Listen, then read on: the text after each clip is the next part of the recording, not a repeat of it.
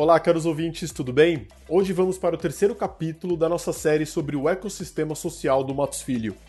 Neste episódio, vamos apresentar detalhes do nosso programa de diversidade e inclusão e explicar de que maneira ele está alinhado aos objetivos de longo prazo do nosso escritório.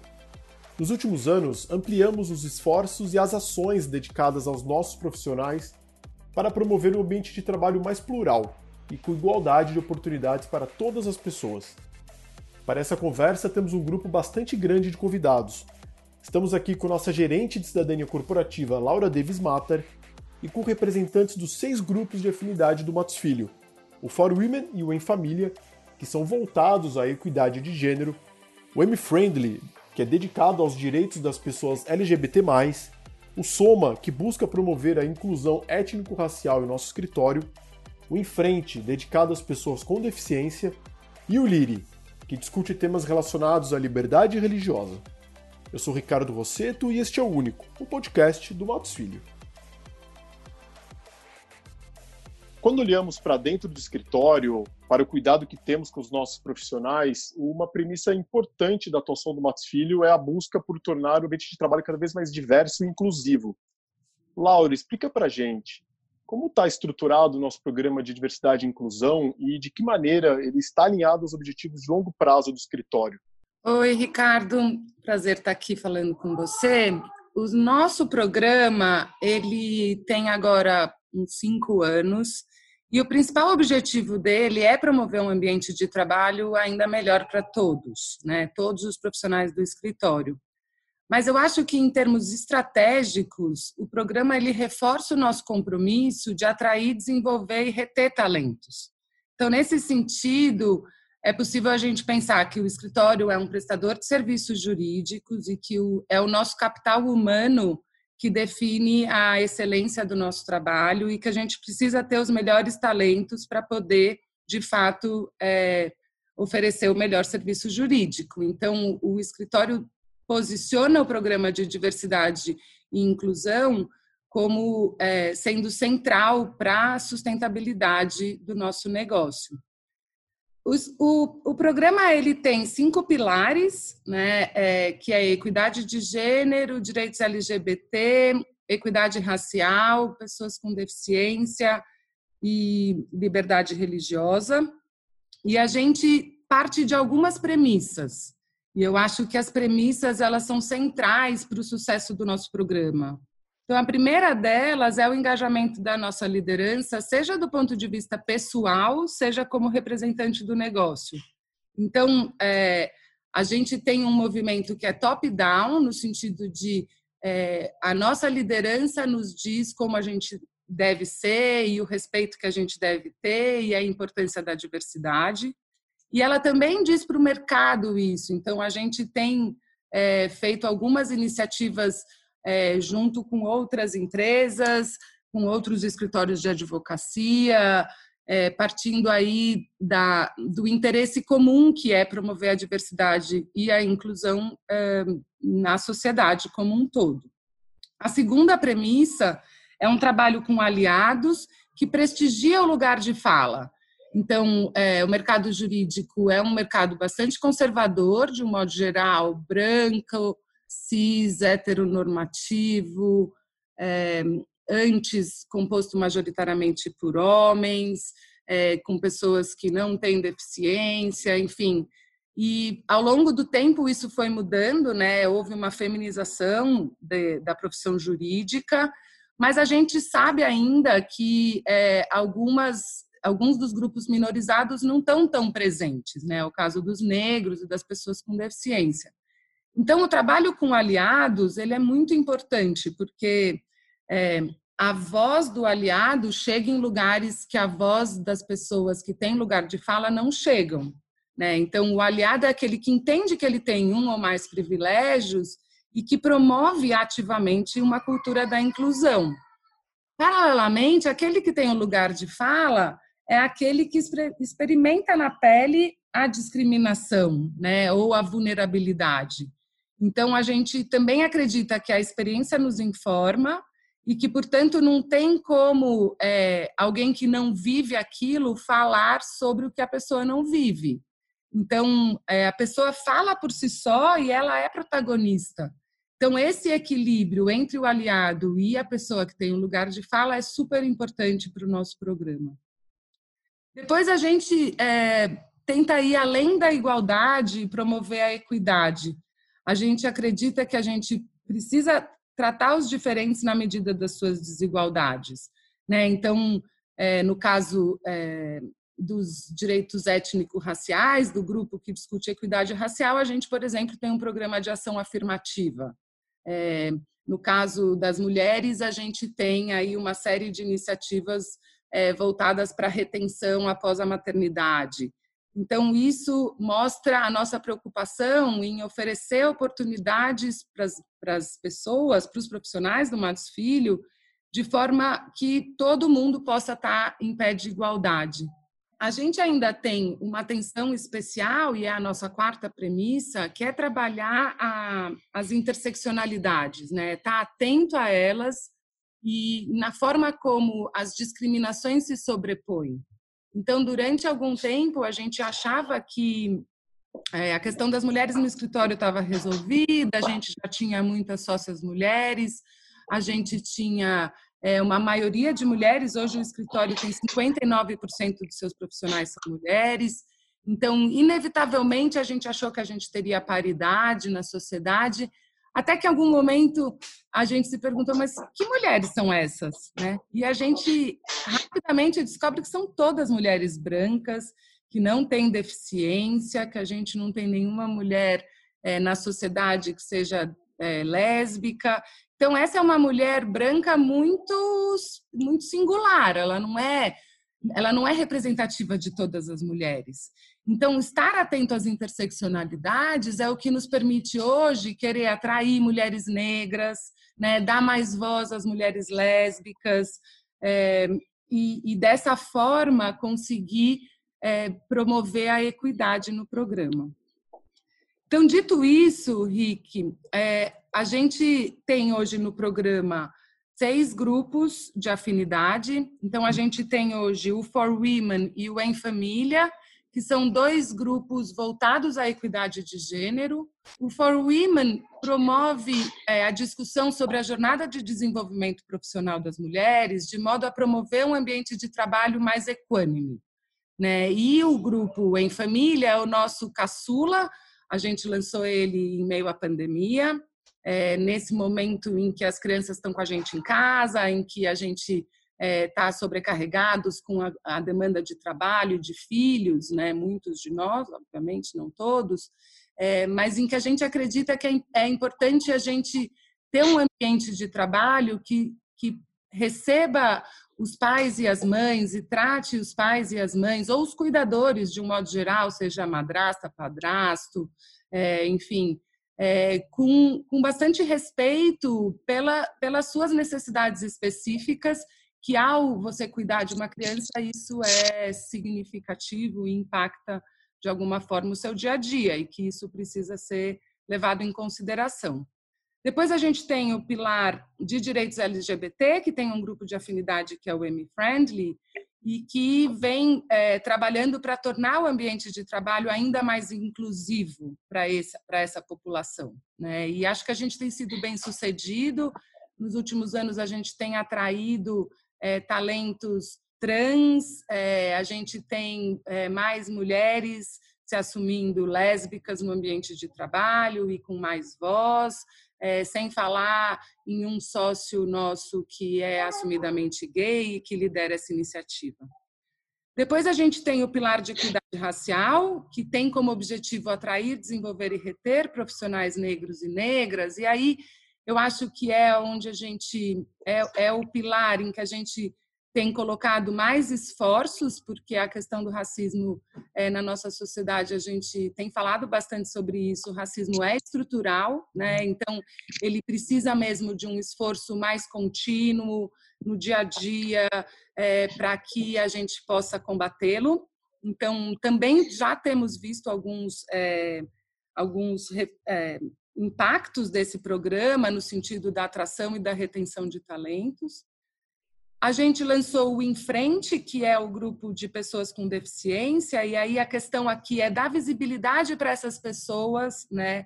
E garantir a sua real inclusão para além das cotas. Então, a gente tende a, a contratar as pessoas com deficiência para cumprir cota, mas no Matos Filho a gente está de fato preocupado em desenvolver esses talentos e fazer com que eles tenham uma carreira é, de sucesso.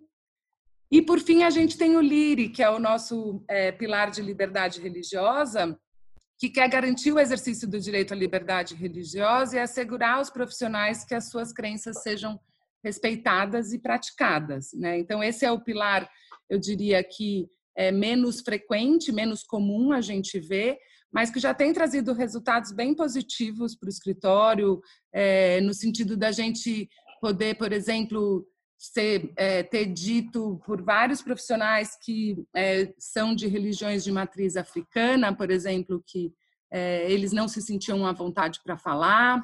Tem uma percepção de que a gente tem um ambiente de trabalho mais receptivo à religião, é, que é muito legal. Então, o programa, ele hoje, é, quando você me pergunta em termos de estratégia e de estrutura, eu acho que ele está super bem estruturado. E acho que mais do que isso, ele está na estratégia do escritório, na medida em que a gente quer é, atrair, desenvolver e reter os melhores talentos. Ele está na nossa visão 2023, ele tem é, todo o engajamento da nossa liderança, e, e acho que por isso ele tem sido tão bem sucedido e tem sido referência para outras empresas. Laura, muito legal e muito importante saber desse comprometimento do escritório com a atração, desenvolvimento e retenção de talentos diversos, além da igualdade de oportunidades. Bom, agora vamos abrir os microfones para os nossos outros convidados. Chamamos para essa conversa um representante de cada grupo de afinidade que existe aqui no Matos Filho. Eles vão contar um pouquinho sobre a atuação desses grupos e apresentar alguns dos seus principais resultados. Bom, vamos começar falando de equidade de gênero. Por iniciativa de algumas sócias e outros profissionais, o Matos Filho criou em 2015 o Grupo For Women, que discute diversos assuntos relacionados à jornada de desenvolvimento profissional das mulheres. Nossa convidada para falar desse tema é Isabela Rajão, do nosso time de desenvolvimento humano. Isabela, muito obrigado pela sua participação. Quais têm sido as principais pautas discutidas no grupo do For Women nesses últimos anos e quais são os principais resultados alcançados? Bom, primeiro, né, tanto para os profissionais do sexo feminino quanto os profissionais do sexo masculino. E como falado aí pela Laura, o nosso objetivo é de atrair, desenvolver e reter especificamente os talentos femininos diversos né, nesse, nesse assunto do Fórum Women. Então, recentemente, né, pensando aí no cenário de 2020, a gente tem pensado em minimizar o impacto desproporcional aí da pandemia sobre as mulheres. Então a gente criou pockets relacionados à violência contra a mulher na quarentena, a sessão de acolhimento, a sobrecarga com trabalho e responsabilidades.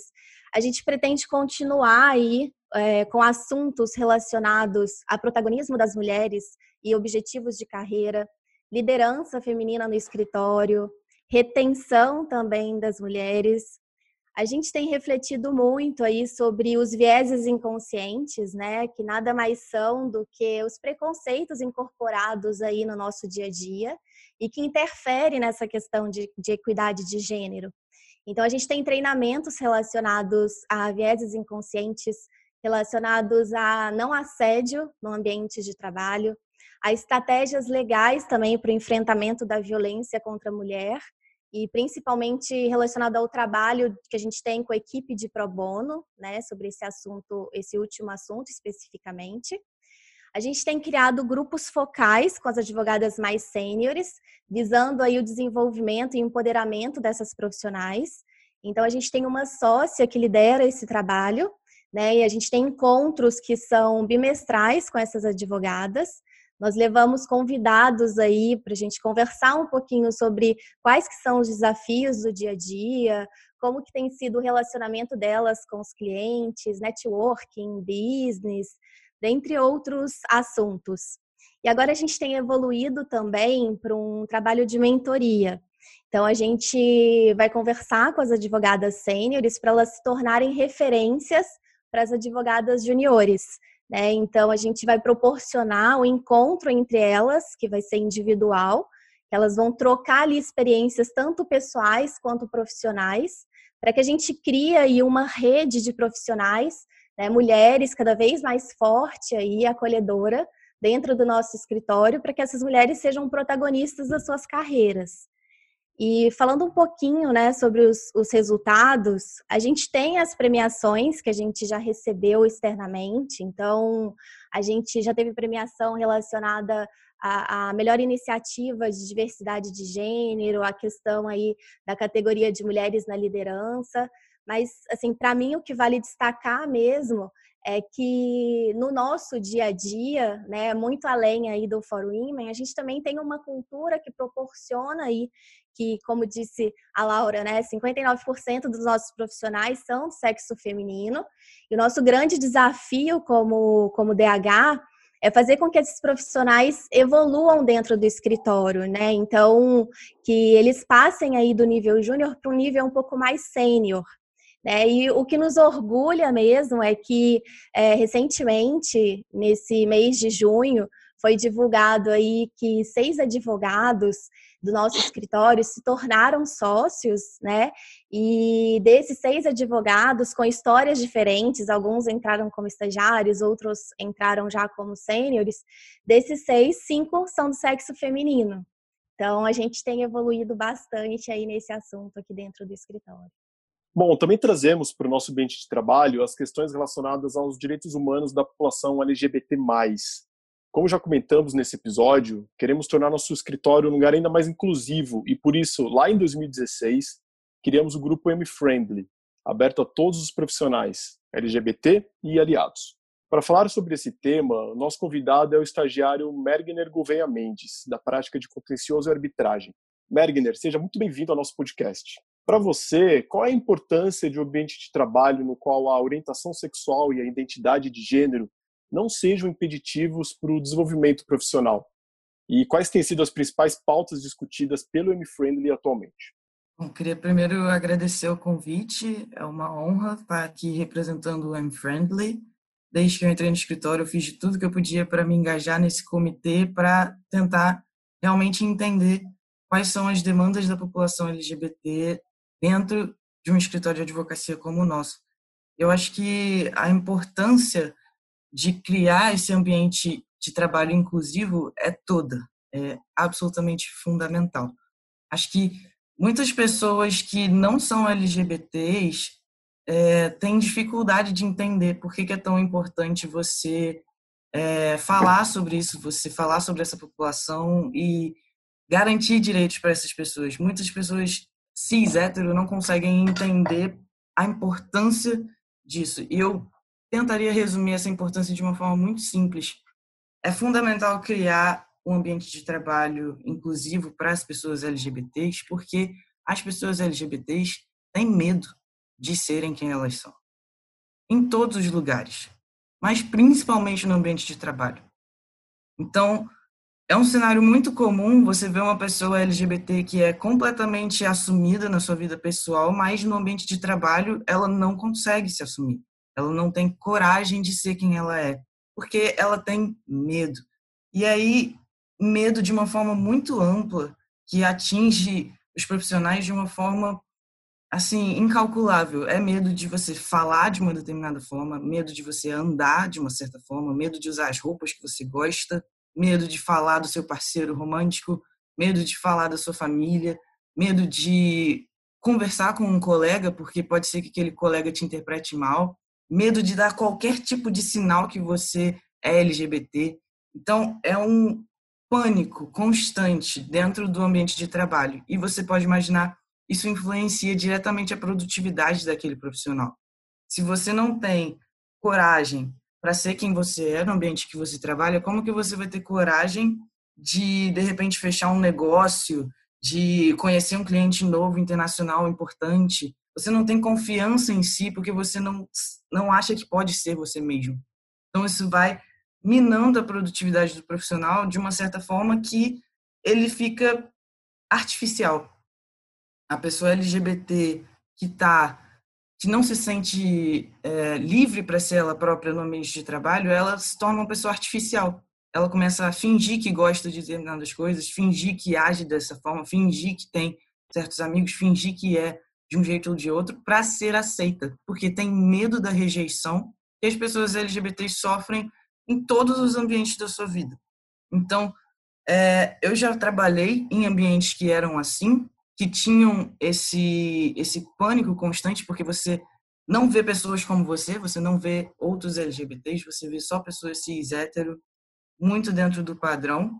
Então você sente que você está deslocado, você sente que você não faz parte daquilo. Eu acho que isso serve para todas as minorias sociais, ou maiorias sociais, porém minorias políticas, é, porque a representatividade é tudo.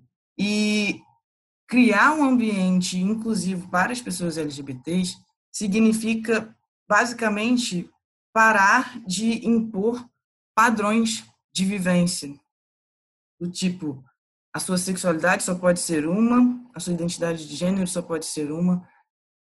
Essa tentativa de você parar de impor padrões para as pessoas LGBTs permite que elas vivam a sua própria vida, o que na prática não é nada demais.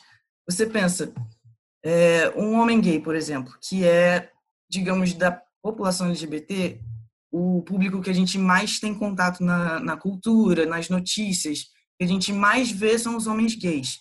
Apesar de existirem 20 mil outras possibilidades dentro da LGBTQIAP+, que a gente mais fala dos homens gays. Mas então, com esse exemplo, um homem gay, se ele for minimamente feminino na sua forma de agir, ele vai ter medo, dependendo do ambiente de trabalho em que ele estiver inserido.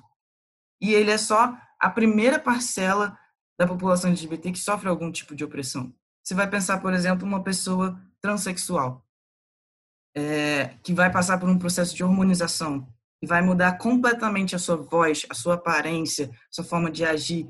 Essa pessoa tem, geralmente, muito medo só de estar em um ambiente corporativo, em um ambiente formal, em um ambiente de trabalho, porque ela pensa que as pessoas vão excluí-la dali. As pessoas vão pensar que ela não merece estar ali porque ela não é cis hétero, porque ela não se identifica com seu próprio gênero ou porque ela não sente atração sexual por pessoas do sexo oposto ao dela.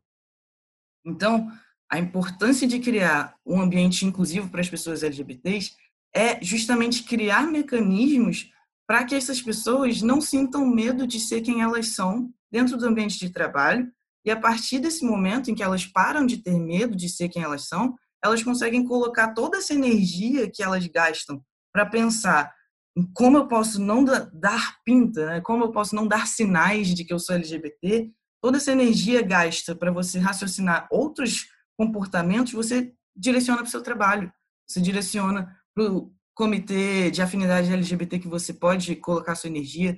Você pega todo esse esforço mental psicológico de se esconder e você usa a favor do ambiente de trabalho, a favor desse empregador que se preocupou em criar um ambiente inclusivo. Então, é uma diferença é, fundamental, não só para os profissionais LGBTs, mas também para os profissionais que não são LGBTs. Porque a gente vê muita gente que é cis hétero sofrendo LGBTfobia. O caso mais emblemático foi daquele do pai que estava abraçado com o filho, vendo um filme, alguma coisa assim, e foram agredidos porque acharam que eram namorados. Então, assim, lutar contra a LGBTfobia dentro do ambiente de trabalho fortalece um ambiente mais inclusivo também para quem não é LGBT, mas de repente foge do padrão cis hétero por alguma ou outra particularidade. Então, acho que a importância é essencial e a gente precisa conscientizar as pessoas que não são LGBTs do quanto que isso é importante. É, uma conversa que me marcou muito logo depois de eu entrar no escritório foi no coquetel de recepção dos jovens talentos da, da minha geração, é, que nesse coquetel de recepção quem estava lá era o Frederico Martins, um dos cofundadores do Unfriend, e ele me cumprimentou e quando a gente estava conversando, eu falei que, poxa, eu estava muito feliz de ter entrado em um escritório que eu sentia que eu não ia precisar andar é, pronto para me defender, que eu não ia precisar sair de casa com uma armadura, porque era isso que eu sentia em escritórios anteriores. Você precisa sair de casa armado, pronto para se defender a todo momento, porque você não pode ser você mesmo ali dentro. Então você tem que estar sempre atento a tudo. E aí quando eu encontrei com o Fred, eu falei com ele sobre isso, ele me marcou muito com uma frase que era Merg, aqui você não vai precisar usar sua armadura. Aqui você pode ser quem você é, você pode focar no seu trabalho e você pode de não pensar nessas questões do tipo, será que eu sou deslocado aqui dentro? Não. Foca no seu trabalho, foca no que o Matos Filho pode te proporcionar e foi muito verdadeiro. Isso foi no coquetel de recepção, mas meses depois de estando no escritório, eu percebo que eu realmente nunca tive um momento que eu me preocupei do tipo, será que eu preciso ter medo de fazer tal coisa? E se tiver, a gente tem um coletivo LGBT que está ali com várias pessoas para eu conversar, pessoas que passam por coisas parecidas comigo. Tem duas pessoas transexuais é, que trabalham comigo, eu também sou trans, então faz uma diferença enorme você ver que tem um grupo de pessoas dedicado naquele escritório para pensar em políticas para que você se sinta bem para ser você mesmo lá dentro. E aí, se você tem alguma coisa que você não se sentiu bem, você tem pessoas com quem conversar para procurar, porque está todo mundo aprendendo. A comunidade LGBT é infinita, tem 20 mil variações de pessoas diferentes, com identidades de gênero diferentes. Então, a ideia é sempre aprender. E o Matos Filho está disposto a aprender, e é isso que me apaixona muito, vendo nos programas de diversidade, perceber que as pessoas estão dispostas a aprender com as minorias sociais, porém, não, com as maiorias sociais, porém minorias, e que as pessoas é, estão dispostas a criar um ambiente que os LGBTs não precisam ter medo de quem são. E eu não tenho medo de quem eu sou hoje no trabalho. É, então, no M-Friendly, eu não estou desde o começo do grupo, mas eu sei que atualmente a gente tem focado um pouco nas letras do LGBTQIAP+, que tem menos visibilidade. Porque, vendo LGB, a gente já tem mais acesso na cultura, a gente já conhece há mais tempo. Mas o TQIAP+, as pessoas ainda não têm nem informação sobre o que é, sobre como vivem essas pessoas, sobre o tipo de opressão que elas sofrem. Então, eu sinto que a minha percepção é de que atualmente no Friendly a preocupação maior é ampliar a informação, divulgar informação e democratizar realmente os conhecimentos sobre, sobre as partes do LGBTQIAP+, que as pessoas menos têm acesso, menos conhecem porque assim, democratizando a informação, levando mais eu sinto que a gente efetivamente está combatendo a discriminação. Porque no momento que você normaliza, você mostra que as pessoas LGBTs andam, comem, bebem, trabalham como qualquer outro ser humano e só tem gostos particulares e formas de viver a vida que são um pouquinho diferentes, quando a gente normaliza dessa forma, através da informação, é muito mais difícil essa pessoa reproduzir um preconceito, reproduzir uma discriminação. Então, as pautas principais atualmente têm sido mais voltadas para a população trans, com muitos eventos informativos. A gente é convidado frequentemente para falar em eventos, até em outros escritórios, para ampliar essa cultura de comitês de diversidade. E também fazendo materiais infográficos, é, materiais informativos, infográficos e documentos é, para propagar a informação o máximo possível. Eu Oi? queria complementar, só falar uma coisa claro. que eu acho que é importante, né? Eu acho que são, são eu gosto muito da fala do Merg, acho que ele é, trata muito bem da questão LGBT no escritório e, enfim, de como a gente tem promovido essa causa. Mas eu queria dizer que assim o escritório nunca teve uma vedação é, explícita a essa população, né? Nunca foi dito que esses talentos não eram valorizados ou que a gente não queria, mas que no caso da população LGBT+, a gente precisa afirmar explicitamente o orgulho que a gente tem de ter eles conosco. Isso faz muita diferença, né? Então, a gente, por exemplo, durante a parada LGBT, é, que acontece na Paulista, na frente do escritório, a gente põe duas bandeiras enormes no nosso prédio né? A gente muda o fundo do nosso Facebook, enfim, são ações de afirmativas mesmo, no sentido do orgulho que a gente tem de apoiar a causa e de ter esses profissionais conosco. E a segunda coisa que eu queria chamar a atenção é, pensando na perspectiva da interseccionalidade, a gente também tem procurado, além de promover essas letras, né, do LGBTQIAP+, que são menos conhecidas, também de dar maior visibilidade às mulheres lésbicas, porque no escritório, quando a gente fez o censo, a gente descobriu que a gente tinha muito mais mulheres lésbicas do que a gente sabia ou que estavam engajadas com a pauta.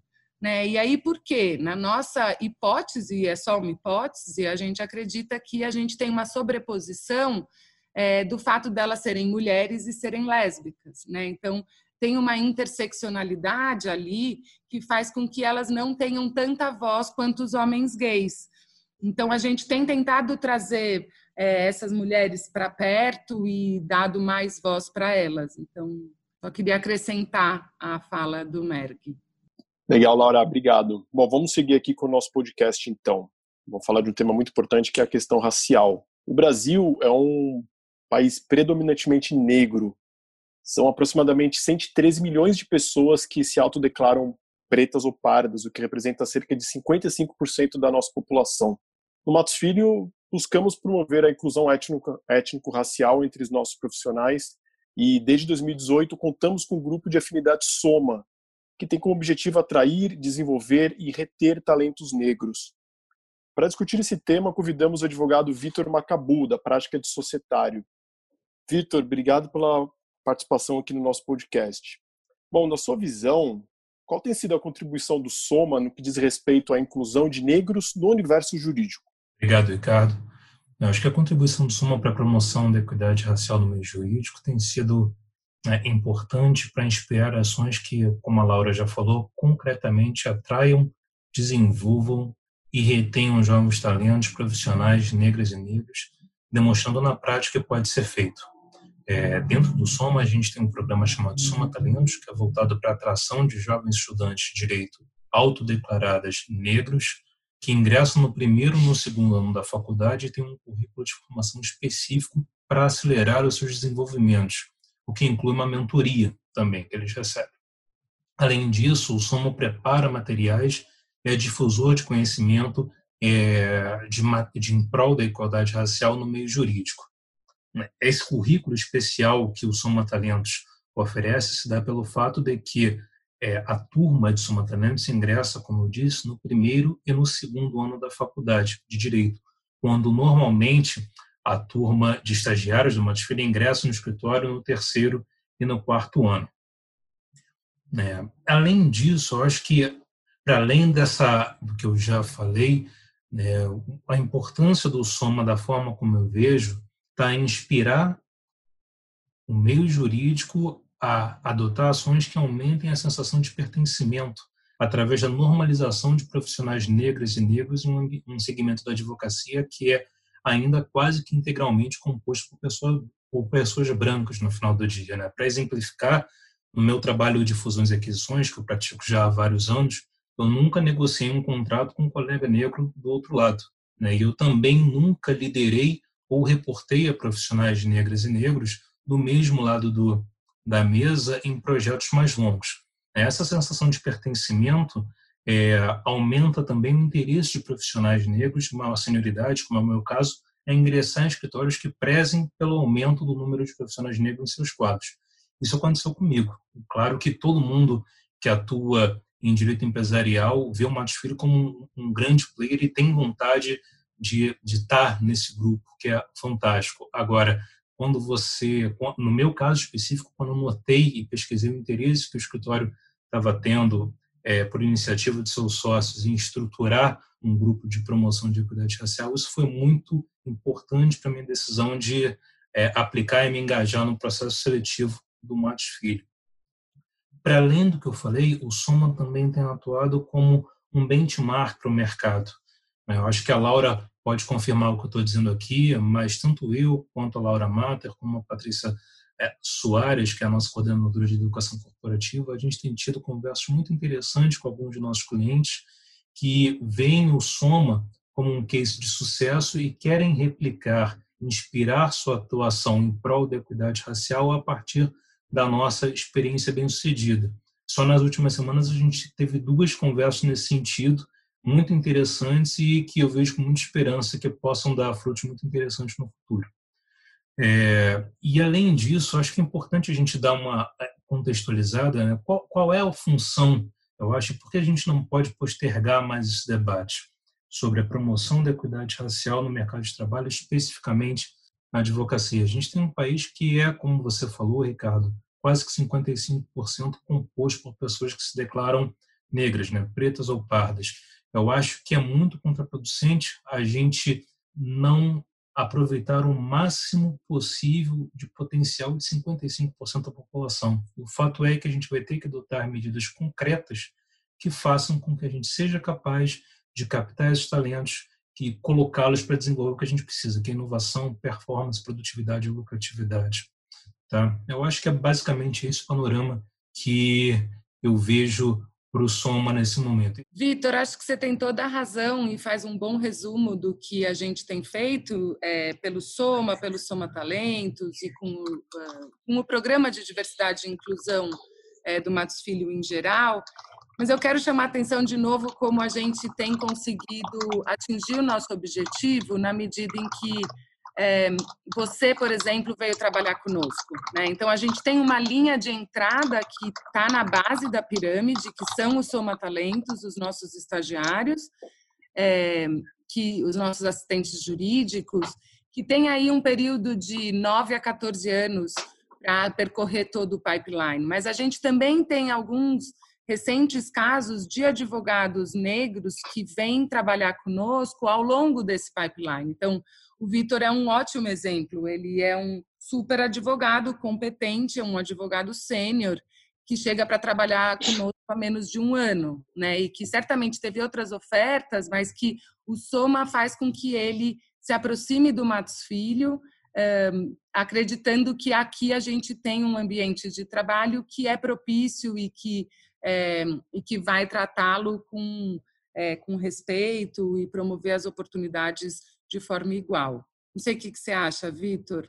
Laura, concordo 100%. Acho que é por aí. Como a gente falou recentemente, mas cedo nessa semana, numa interação que tivemos, é, acho que os profissionais negros da minha faixa de atuação, que estão um pouquinho mais na frente em termos de senioridade, eles têm muito interesse em estar em ambientes em que eles possam pautar discussões que já estejam preparados para discutir por conta da sua trajetória, por conta da sua experiência acumulada.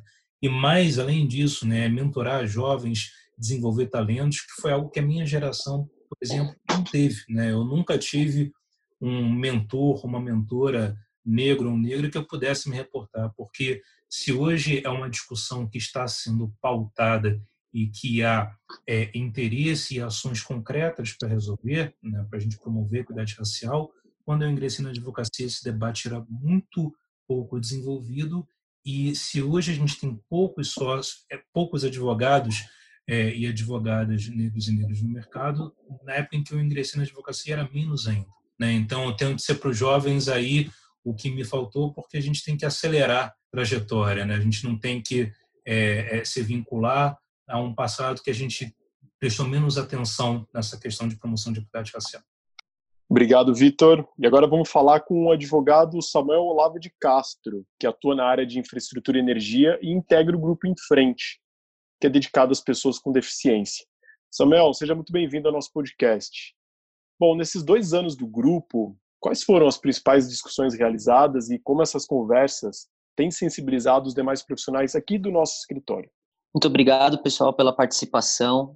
É, e falando um pouco do grupo em frente, né, apresentando por que que eu faço parte dele. É, eu sou uma pessoa que nasceu com uma deficiência. É, eu nasci com os pés congênitos, que são pés tortos, né?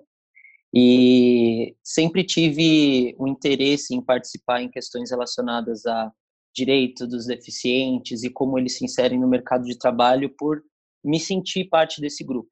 É, uma coisa muito interessante do, desse grupo é que você tem diversos perfis, né? As pessoas que fazem parte desse grupo têm diversos tipos de deficiências. Então, é, aquelas que, que têm alguma deficiência, mesmo que seja pouco, mas que em alguma medida chega a algum incômodo dessa pessoa, ela pode se engajar nesse grupo e tomar essa deficiência como motor para ela conseguir participar e aprimorar questões dentro do ambiente de trabalho. É, no grupo em frente, a gente teve nesses, nos últimos dois anos muitas discussões de como melhorar a qualidade do, do profissional do Matos Filho que é deficiente. É, como a Laura já comentou para a gente também, os nortes, né? É a inclusão, a acessibilidade, é você reter talentos e como você dá maior visibilidade para pessoas com deficiência dentro do escritório, né? E dentro dessas discussões a gente tem muito material sendo produzido. É, a gente tem atualmente aí muita discussão sobre comunicação acessível, então como a gente traz os conteúdos produzidos pelo escritório de forma acessível, né? Como que a gente pode trazer vídeos institucionais em libras, é, então discussões dessa forma. A gente tem também é, questões relacionadas à liderança das pessoas com deficiência. Como é que a gente estimula a liderança dentro dessas pessoas, né? Naturalmente são pessoas que se sentem um pouco inseguras, então é muito importante estimular e trazer exemplos de liderança para essas pessoas. Então a gente discute em trazer profissionais é, que têm esse histórico, têm esse perfil e que e são é, são um exemplo de liderança no, no mercado de trabalho para conversar com a gente, trazer inspiração. A gente no contexto da pandemia tem se preocupado bastante em trazer informação para os profissionais de forma acessível também. É, o nosso grupo de responsabilidade social do escritório está trabalhando bastante em trazer é, quais são os impactos do Covid para as pessoas com deficiência, trazer informações sobre isso, é, como trazer essas informações também é, de forma é, acessível. Então, tem muitos vídeos institucionais é, do governo federal, do governo do estado de São Paulo, que trazem como a pessoa pode se cuidar em relação à, à doença, né? Os métodos, os métodos de você prevenir a doença para pessoas que têm próteses, por exemplo. Então, são questões bem relevantes. É, a gente tem também é, uma cartilha de direitos que está sendo produzida. A gente está fazendo uma cartilha de direitos de pessoas com deficiência para que sejam utilizadas pelos profissionais do Matos Filho é, e também por pessoas de fora do escritório. A ideia é trazer uma cartilha simples que as pessoas possam ter o acesso é, de uma informação concreta, produzida por, material, por profissionais do escritório, inclusive, de diversas áreas do escritório participaram de pesquisas, é, para ter uma, uma clareza de quais são os seus direitos e clamar por eles, caso necessário. Então, como você pode ver, né, a gente tem um, um grupo diferente, com as suas próprias peculiaridades, né? com o seu perfil diferente. É, são pessoas que, que, naturalmente, como eu já havia dito, têm uma insegurança maior, então é necessário trabalhar essa, essa comunicação, a gente tem que se conectar mais, né? É uma, é uma um pouco diferente dos demais grupos é, que tem um engajamento, a gente percebe que tem um engajamento maior, a gente quer fazer com que o em frente também tenha um engajamento maior, a gente clama muito por isso, então profissionais do escritório aí já fica um convite que tem alguma deficiência, mesmo que essa deficiência ela não seja visual, que ela não seja aparente, venha para o grupo, venha, venha conversar com a gente. A ideia ali é a gente trocar informação, trocar experiências, usar essa, essa deficiência justamente para a gente promover algo melhor, algo legal para as pessoas do trabalho, para a gente promover, é, é, melhorar a, a, condição das pessoas com deficiência dentro do escritório, ajudando as pessoas a desenvolver esse lado humano que é muito importante, né? Da aceitação, é, da visibilidade, da igualdade. Então, o Em Frente é isso. E eu me orgulho muito de participar dele. Com certeza é um, é um, é um ambiente muito enriquecedor e como profissional do Matos Filho me dá mais vontade de ficar no escritório, com certeza, porque um ambiente desse em que eu possa desenvolver é, desenvolver algo que, que tem a ver com a minha personalidade, algo que pode até ser um pouco além do trabalho, mas uma questão mais pessoal de colocar um pouco dessa dessa deficiência como na verdade um motor para ser um profissional melhor e ser uma pessoa melhor também. Outro grupo de afinidade que temos aqui no Motos Filho é o LIRI, que tem como objetivo garantir que nossos profissionais manifestem suas crenças e costumes religiosos livremente. A sócia Lisa Workman é uma das participantes desse projeto Lisa, bem-vinda e obrigado pela sua participação aqui no nosso podcast. Bom, por que é importante promovermos o diálogo sobre liberdade religiosa entre os nossos profissionais? E você poderia comentar também um pouquinho das atividades que o Liri já realizou? Bom, é, acho que a ideia por trás de promover o diálogo é justamente porque a gente acredita que trazendo informação sobre as principais religiões e crenças, a gente consegue diminuir o preconceito e coibir a intolerância. E acho que esse diálogo que a gente promove é um diálogo tanto interno quanto externo, né? Então, acho que internamente a gente quer justamente criar um ambiente propício para pessoas que, enfim, respeitam religiões e, e que observam uh, diferentes crenças religiosas, mas ao mesmo tempo a gente também quer mostrar para o ambiente externo que existe um espaço para pessoas religiosas dentro do ambiente corporativo. É, então, acho que essa é a primeira resposta. Com relação às ações que o Liri realizou, é, bom, o grupo, uh, ele, apesar de ter sido formado recentemente, a gente já conseguiu promover uma série de ações interessantes. Então, acho que a primeira coisa que a gente se comprometeu foi a fazer reuniões mensais e discutir diversos temas. Então, internamente, a gente consegue ter essa visibilidade e participação de diversos membros do escritório. A gente realizou alguns eventos de discussão uh, com filósofos e representantes de diversas religiões, uh, justamente naquele sentido de trazer esse diálogo sobre as diferentes religiões para o público interno e para que a gente possa aprender com isso e conviver melhor com as diferentes religiões. A gente adotou um calendário que traz com clareza as principais datas religiosas e criamos uma política interna de respeito a tais feriados. Então, justamente para que as pessoas possam efetivamente exercer as suas religiões e se sentirem acolhidas dentro do ambiente de trabalho, não sendo obrigadas a trabalhar em feriados religiosos ou em momentos uh, em que não faria sentido de acordo com a religião delas. E acho que, fora tudo isso, a gente tem um monte de projetos legais no forno que em breve dividiremos com vocês. Agora vamos falar sobre o grupo de afinidade mais recente do escritório, que foi lançado em meio a essa pandemia do novo coronavírus, que chamamos de Em Família, e que está vinculado, assim como For Women, ao pilar de equidade de gênero. O nosso sócio Newton Matos, da prática de infraestrutura e que fica baseado no escritório do Rio de Janeiro, é um dos sponsors desse projeto. Newton, obrigado pela participação e bem-vindo aqui ao nosso podcast. Bom, sabendo que o grupo Em Família acaba de nascer, conta pra gente, Quais são os seus objetivos e que planos vocês têm para o futuro? Ah, eu que agradeço, Ricardo. É...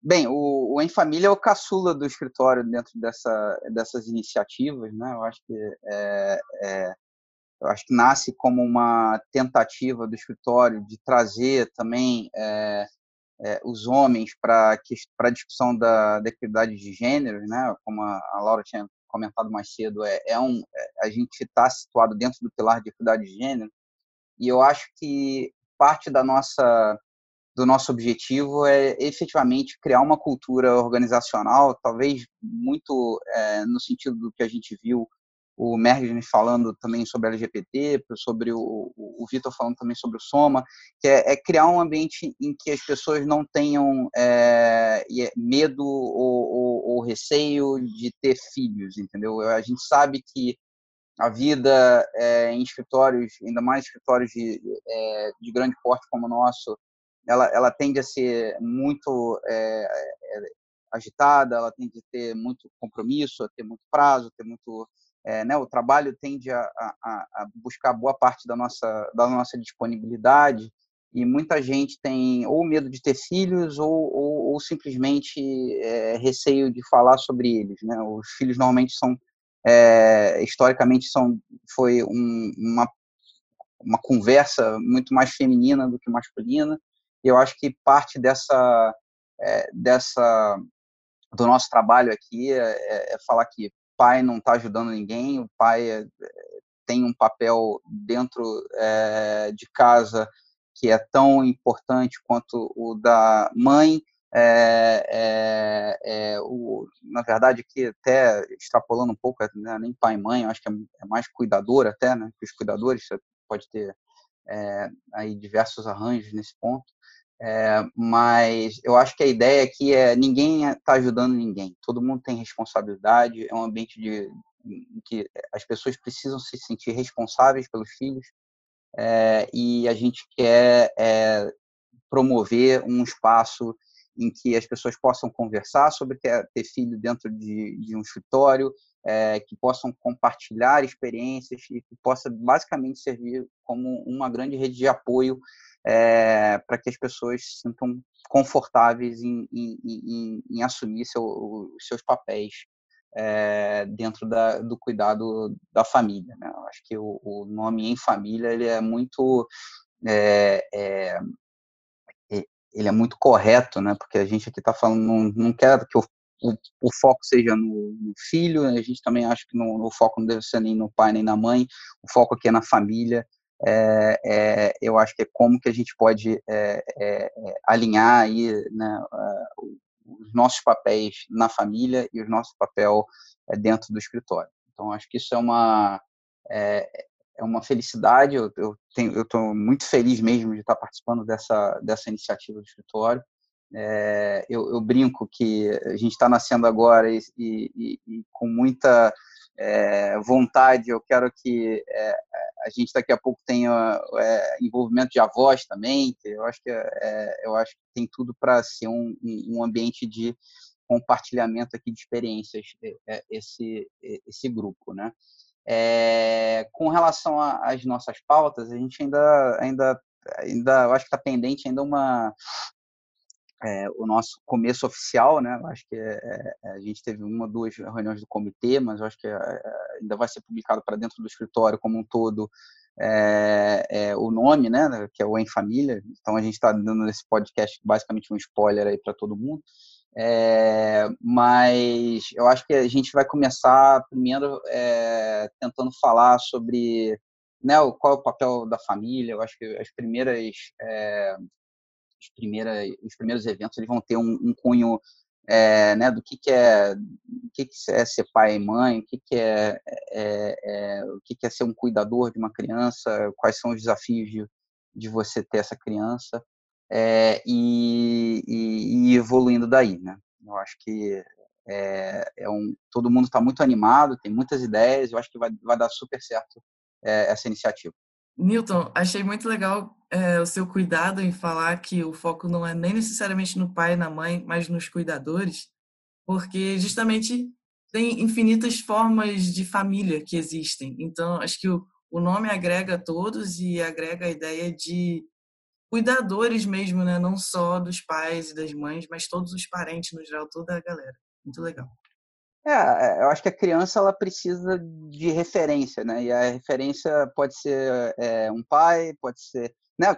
Também tem o pai, o, o, pai único, a mãe única, né? Às vezes você só tem é, é, é os arranjos familiares são diversos. Então, é, eu acho que o, o foco aqui é todo mundo que cuida de filho tem alguma é, vai passar pelas mesmas dificuldades e conciliar essas dificuldades com é, trabalhar né, em grandes empresas e grandes escritórios as pessoas passam por esse momento e eu acho que a gente quer estar ali para essas pessoas entendeu? eu acho que não, não, não tem reinvenção de roda não tem não tem fórmula mirabolante tem muita compreensão de todas as partes é um momento é, existem diversos momentos na, na, vida da criança, né, e com desafios diferentes, e a gente só quer estar ali para todo mundo, eu acho. Então, é, se a gente conseguir é, chamar todo mundo para essa conversa, eu acho que a gente vai acabar atingindo também é, o, o, outro objetivo, que é a equidade de gênero, né, que se você traz o homem para conversar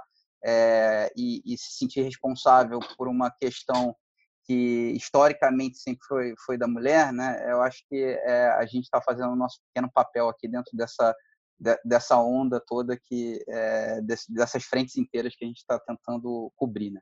E se vocês me permitem complementar, né? Eu acho que é, a gente foi feliz em escolher esse nome, assim como hoje eu tenho clareza que o escritório também foi feliz em escolher o Soma, porque a gente parte desse pressuposto de que a gente tem que somar, né? E que os aliados são importantes e de que não é um grupo só de negros, é um grupo de brancos, assim como não é um grupo só de famílias heteronormativas, papai, mamãe com filhinho, né? Você tem outras formas de família.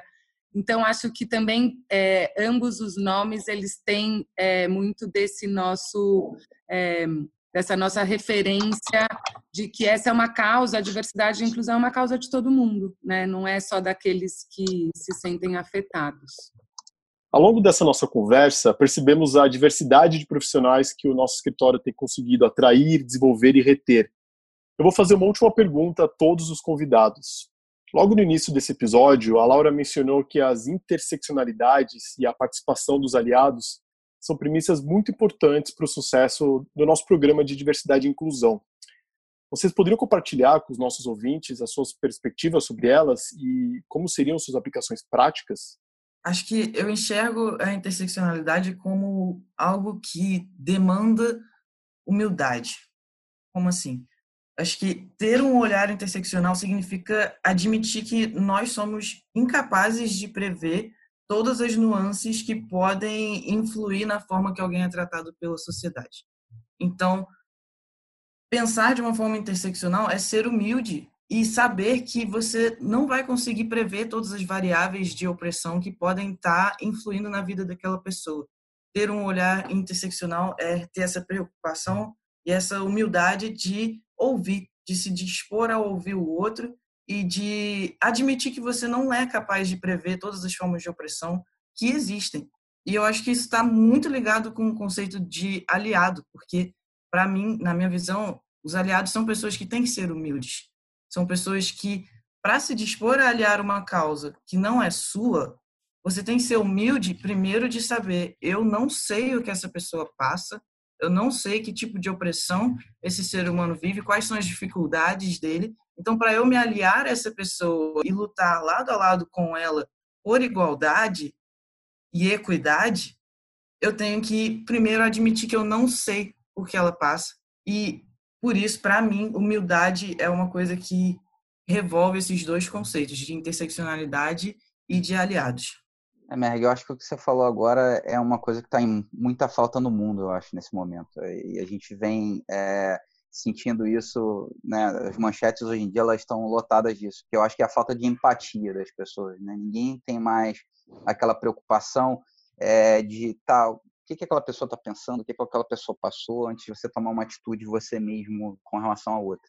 E eu acho que todos esses grupos do escritório eles têm essa é, é querendo ou não querendo, é, propositalmente ou não, eles têm é, um, uma, uma função muito grande que é a disseminação de informação. Eu acho que você só pode ser empático, você só pode ser humilde, você só pode ouvir se tem alguém falando. E se a gente não dá, não dá a oportunidade das pessoas falarem e, e trazerem experiências em que provavelmente eu nunca escutaria, é, você não tem como mudar sua opinião, você não tem como formar sua opinião e você não tem como ajudar. Então, é, acho que é, parte de, disso tudo é, é, você tentar é, nivelar a informação é, de uma forma de qualidade, né? Acho que são, é uma informação de qualidade, de pessoas que a gente confia, de pessoas que a gente respeita muito. Então, acho que isso, é, isso para mim, é o, é o, mais importante, pelo menos culturalmente para o escritório, entendeu? É, você dar um microfone para as pessoas falarem é, e todo mundo está disposto a escutar. Eu acho que isso, para mim, é o, é o, mais legal disso tudo. Ricardo, sobre a interseccionalidade e a questão dos aliados, que a Laura comentou mais cedo, você trouxe a provocação, acho que quando é algo que está mais próximo da minha visão, né, mesmo não tendo esse lugar de fala todo, mas está mais próximo da minha visão, é a realidade das mulheres negras no mercado é, de trabalho, especificamente me referindo à advocacia. Né? Acho que eu tenho tido conversas com algumas pessoas do escritório sobre esse assunto. É algo que está muito na visão do desenvolvimento nesse humano nesse momento. Né? Acho que a Laura tem sido é, super é, é, é, interessada em entender como essa, como a gente pode promover, desenvolver, atrair e reter mulheres negras para que elas ascendam na estrutura do escritório. Né? Acho que isso é super importante. E com relação aos aliados, eu acho que o papel do aliado, e aí eu faço novamente um recorte aqui para falar do assunto que está mais perto de mim, que eu tenho mais noção, posso falar de maneira mais precisa, na promoção da equidade racial, é falar onde é, os profissionais negros não seriam ouvidos. Né? Então, se você tem um sócio que é super accomplished, fez tudo na vida, está no comitê executivo e é ouvido pelo, pela, pela, pela, mídia de grande circulação, quando essa pessoa, isso tem sido feito é, é de maneira é, muito é, reiterada pelo sócio Matos Filho, quando ele se dispõe a pautar essa discussão na grande mídia, nas redes sociais, nas redes profissionais, isso faz com que pessoas que não ouviriam profissionais é, negras e negros parem para refletir e se incomodar e se interessar em serem vetores, catalisadores para a promoção da equidade racial. Então, acho fundamental. E, finalmente, né, com relação a um ponto de mentoria que eu falei mais cedo, acho que tem sido muito legal estar no Matos Filho, porque eu tenho tido conversas muito interessantes com sócios de grande senioridade é, e que estão dispostos ali, mesmo não entendendo qual é o histórico e os desafios profissionais é, dos profissionais negros, eles têm sido muito importantes em me direcionar e, e é, bater essa conta e tentar trazer material para que eu possa continuar o meu desenvolvimento, né? Porque sou um profissional sênior, tenho uma estrada ainda é, para percorrer na minha trajetória e preciso é, beber dessas fontes aí que estão no mercado. É, e se eu puder só, enfim, adicionar, eu acho que não dá para passar é, essa gravação sem falar um pouco do momento que a gente vive hoje, né? Eu acho que a gente vive um momento dessa pandemia onde claramente todo mundo se sensibiliza e consegue entender mais o sofrimento do outro e as pessoas se colocam mais no lugar do outro e a gente tem visto isso com todas essas manifestações que têm ocorrido ao longo do mundo, justamente com relação à questão racial. Eu acho que tudo isso para dizer que encontrar esse tipo de apoio e, e, de inclusão dentro do Matos Filho é, é muito legal e eu acho que, que eu não tenho palavras para expressar o tamanho da gratidão que a gente que eu sinto em fazer parte desse escritório e, e, poder contribuir de alguma forma com essas causas que a gente conversou aqui, porque eu acho que todas elas têm, é, têm suas sensibilidades e precisam do nosso olhar. Legal, pessoal. Se puder acrescentar aqui um finalzinho também, aproveitando da fala de todos os meus colegas aí, eu acho que é muito importante, né, a gente ter aliados, é muito importante compartilhar, é muito importante você é, sentir empatia. Então, o que eu vejo nesses programas do Matos Filho é um desenvolvimento humanitário dentro do escritório. Eu acho que isso é muito importante é, para a gente se sentir mais conectado também, para a gente se sentir parte de uma instituição como um todo, né? Todo mundo, todos nós lá dentro, fazendo algo acontecer, tanto para dentro do escritório, quanto mandando uma mensagem tão positiva assim para fora, né, do escritório.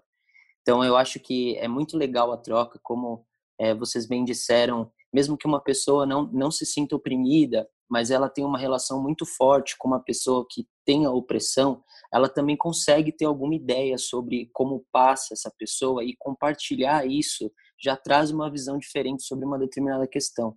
Por exemplo, pegando aqui do em frente do, do comitê que eu faço parte, é, tem muitas pessoas que têm filhos com deficiência, né, parentes com deficiência, e essas pessoas que têm uma pessoa tão próxima assim com uma deficiência, ela já tem uma experiência sobre o assunto e ela pode compartilhar.